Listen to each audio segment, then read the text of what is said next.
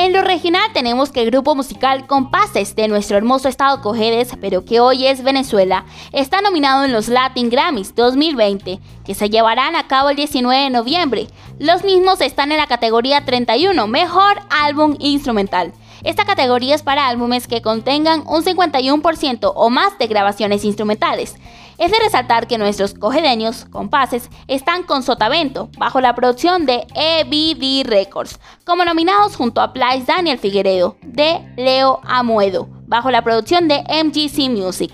Cartografía, de Caetano Brasil, bajo la producción de Caetano Brasil. Distribución Tratore. Festejo, de Yamandu Costa, con Marcelo Girán, independiente, y Terra de Daniel Minimalía, bajo la producción de Ross Records.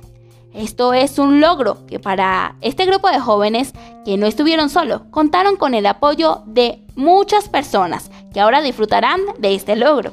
En conversaciones con ellos no lograban describir la emoción que sintieron cuando en el día de ayer recibieron la llamada de su productor desde Caracas, Jean Sánchez, informándoles que estaban nominados. Y dejaron ver que ya para ellos es increíble estar considerados como para optar por tan valioso premio internacional. quieren agradecer a todas las personas que están involucradas de una u otra manera.